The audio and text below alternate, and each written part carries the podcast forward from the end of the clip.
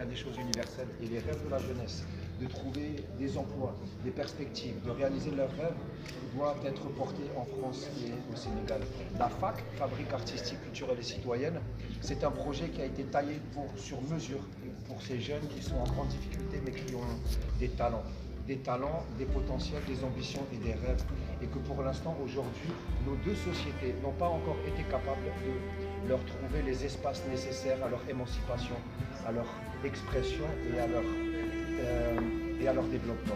Je crois qu'aujourd'hui, euh, le Sénégal, comme la France, doivent se préoccuper de ces jeunes et la fac va faire en sorte, avec le Grand Théâtre qui nous accueille ici, les bras ouverts, avec une nouvelle direction qui aujourd'hui est complètement euh, en phase, il y, a, quelque chose de magique. J'entends dans le discours du directeur général ou du directeur artistique exactement ce qui a porté le projet de la fac.